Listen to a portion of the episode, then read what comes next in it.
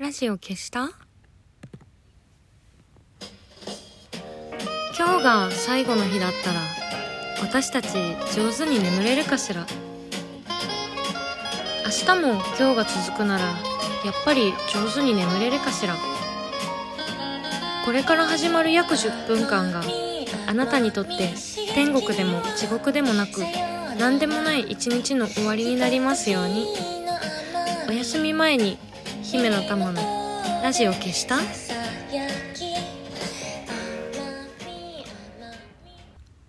こんばんは。姫の玉のラジオ消した？この番組はラジオトークからいつかのどこかのあなたにお送りしております。やっぱりね一つのことだけ頑張れる人に憧れますね。なぜ憧れるかというとやはり一つのことだけ頑張れないからですね。自分がね。特にやっぱりほら今のそのこのな、自粛期間が始まってからね、すごい思ったね。そう、もともと、あの、あれ話したっけ？今年は2ヶ月ぐらいまるっと休みを取ろうと思ってて、で、もともと、まあ7月、8月ぐらい連続で休んで、あ、そうそう、本当はね、スリランカに行こうと思ってたんですよ。ちょっとね、スリランカで、あの、仕事をね、仕事ってあの、今の私の仕事じゃなくて、あの、すっと、泊まりがけじゃないや、なんていうの住み込みのね、そういう仕事がね、あると言われたので、あちょっとスリランカなんかいいじゃないと思ってね、えー、いたんだけれど、あのー、こんなことに、というか、あ、そう、今思えば、あのー、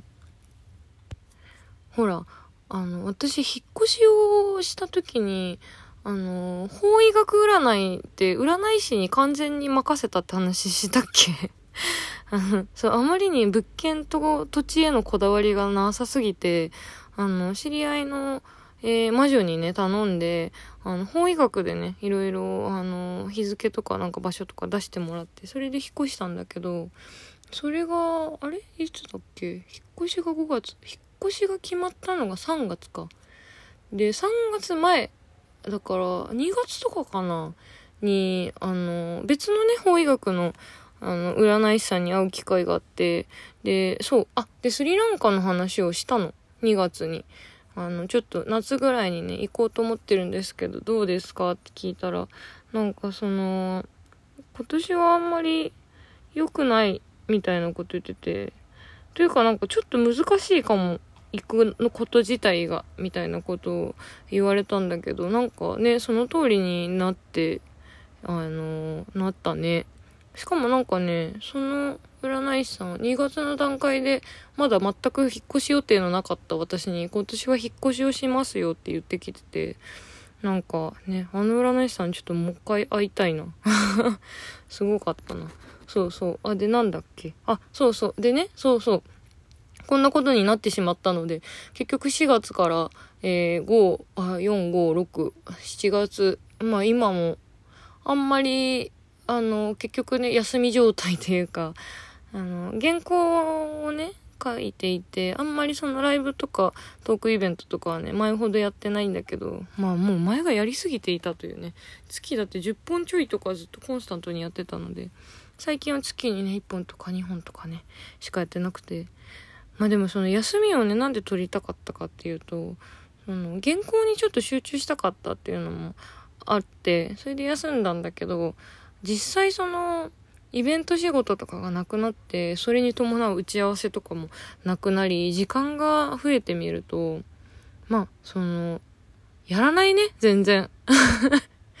もうあってもなくてもその文章を書ける時間って限られててやっぱり集中力がいるのでイベントがあろうがなかろうが文章を書ける時間はあまり変わらないっていう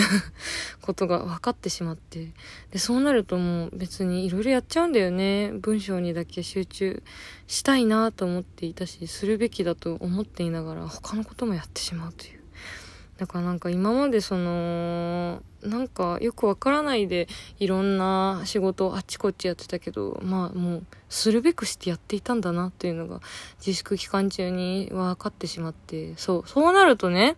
何に憧れるかというと、その一つのことに打ち込める人というのにね、もうすごいね、憧れますよ。あの、ヘンリー・ダーカーとかね、憧れるね。もうずっとその、誰に見せるわけでもなくそのずっとこう生涯、えー、作品を書き続けていたヘンリー・ダーガーにね憧れこの話したっけな？そう憧れ続けている、えー、わけなんだけどまあちょっとなんかそれでね自信がなくなってしまったりとかもしてね自粛期間中に。あなんかいろいろやってるけど何なんだろうなとあの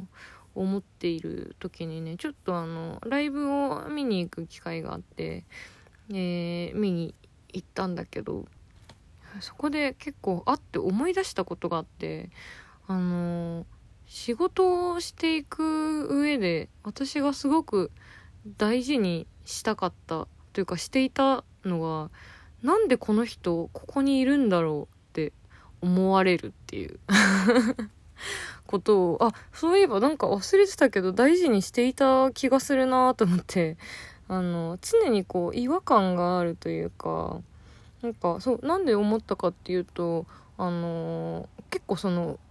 格式、格式高い？なんて言ったらいいんだろう。まあ、いい、いい、いいね。その、ライブハウスにね、ライブを見に行ったんだけれど、その、なんていうか、歌がね、そんなにすごく上手なわけではない人のライブ、えー、でも、しかしすごくいいという、えー、のを見ていて、で、なんか、その、その、同時期にあの、波を聞いてくれって佐村弘明さんのあの漫画が私すごく好きなんですけどあれのアニメーションをねちょうど放送していてで見てて波を聞いてくれっていうのは、あの、素人の女の子が、ひょんのことから、ひょんのことってなんだ、ひょんなことから、ラジオパーソナリティをやるっていう、あの、面白い、あの、漫画で。で、アニメを見ていたら、その、主人公の素人の女の子が放送中に震災が来ちゃうっていう回があって、で、頑張ってその、あななんて言うんだ？あの非常事態のアナウンスをしたりとか、えー、番組をこうやって時間を持たせたりとかするっていう回があるんだけど、えー、その子のえっ、ー、と素人感とまあ素人感っていうかだから違和感だよね。その、えー、緊急時っていうその重苦しい感じとその彼女の素人感っていうギャップがすごく良くてで確かにそのなんかちょっとその緊張感がなさすぎるというかあの素人の子なのでこう緊張感がない感じが、えー、すごくあるんだけどその助けに来てくれた先輩の女子アナウンサーの人にふって変わるとすごくやっぱりね場が安定してですごく聞きやすくなるんだけど同時にこう耳から流れやすくなるというかん？耳から流れやすくなる？耳から通り抜けるか耳耳から流れるってなんだ？えー、そうそう、いう感じになる。つまりその、違和感がないものに関しては引っかかりがないっていう。まあ、それは、あの、もちろんいいことなんだけれども、常にね、違和感があっても。というか、その、安定する場所があるからこそ、こう、フックがある、違和感があるものが面白くなるっていうのはあるので、もちろん安定したものっていうのも、えー、大事なんだけど、やっぱりその、叱るべき場所で、えー、叱るべき実力をバッと発揮できるっていうのが一つのことを頑張れる人なんだろうなと思っていてでその一つのことだけ頑張る人っていうのがまあだからヘンリー・ダーガーもそうだけどもうそれがすごく才能なわけで、えー、だからすごなんて言ったらいいんだろう。そもそも、まあ私はそれ自体もできないんだけど、すごすぎて面白いみたいなのって、もうすごい、な 何言ってんだ。え、だから、あ、例えばその、井上陽水とかね、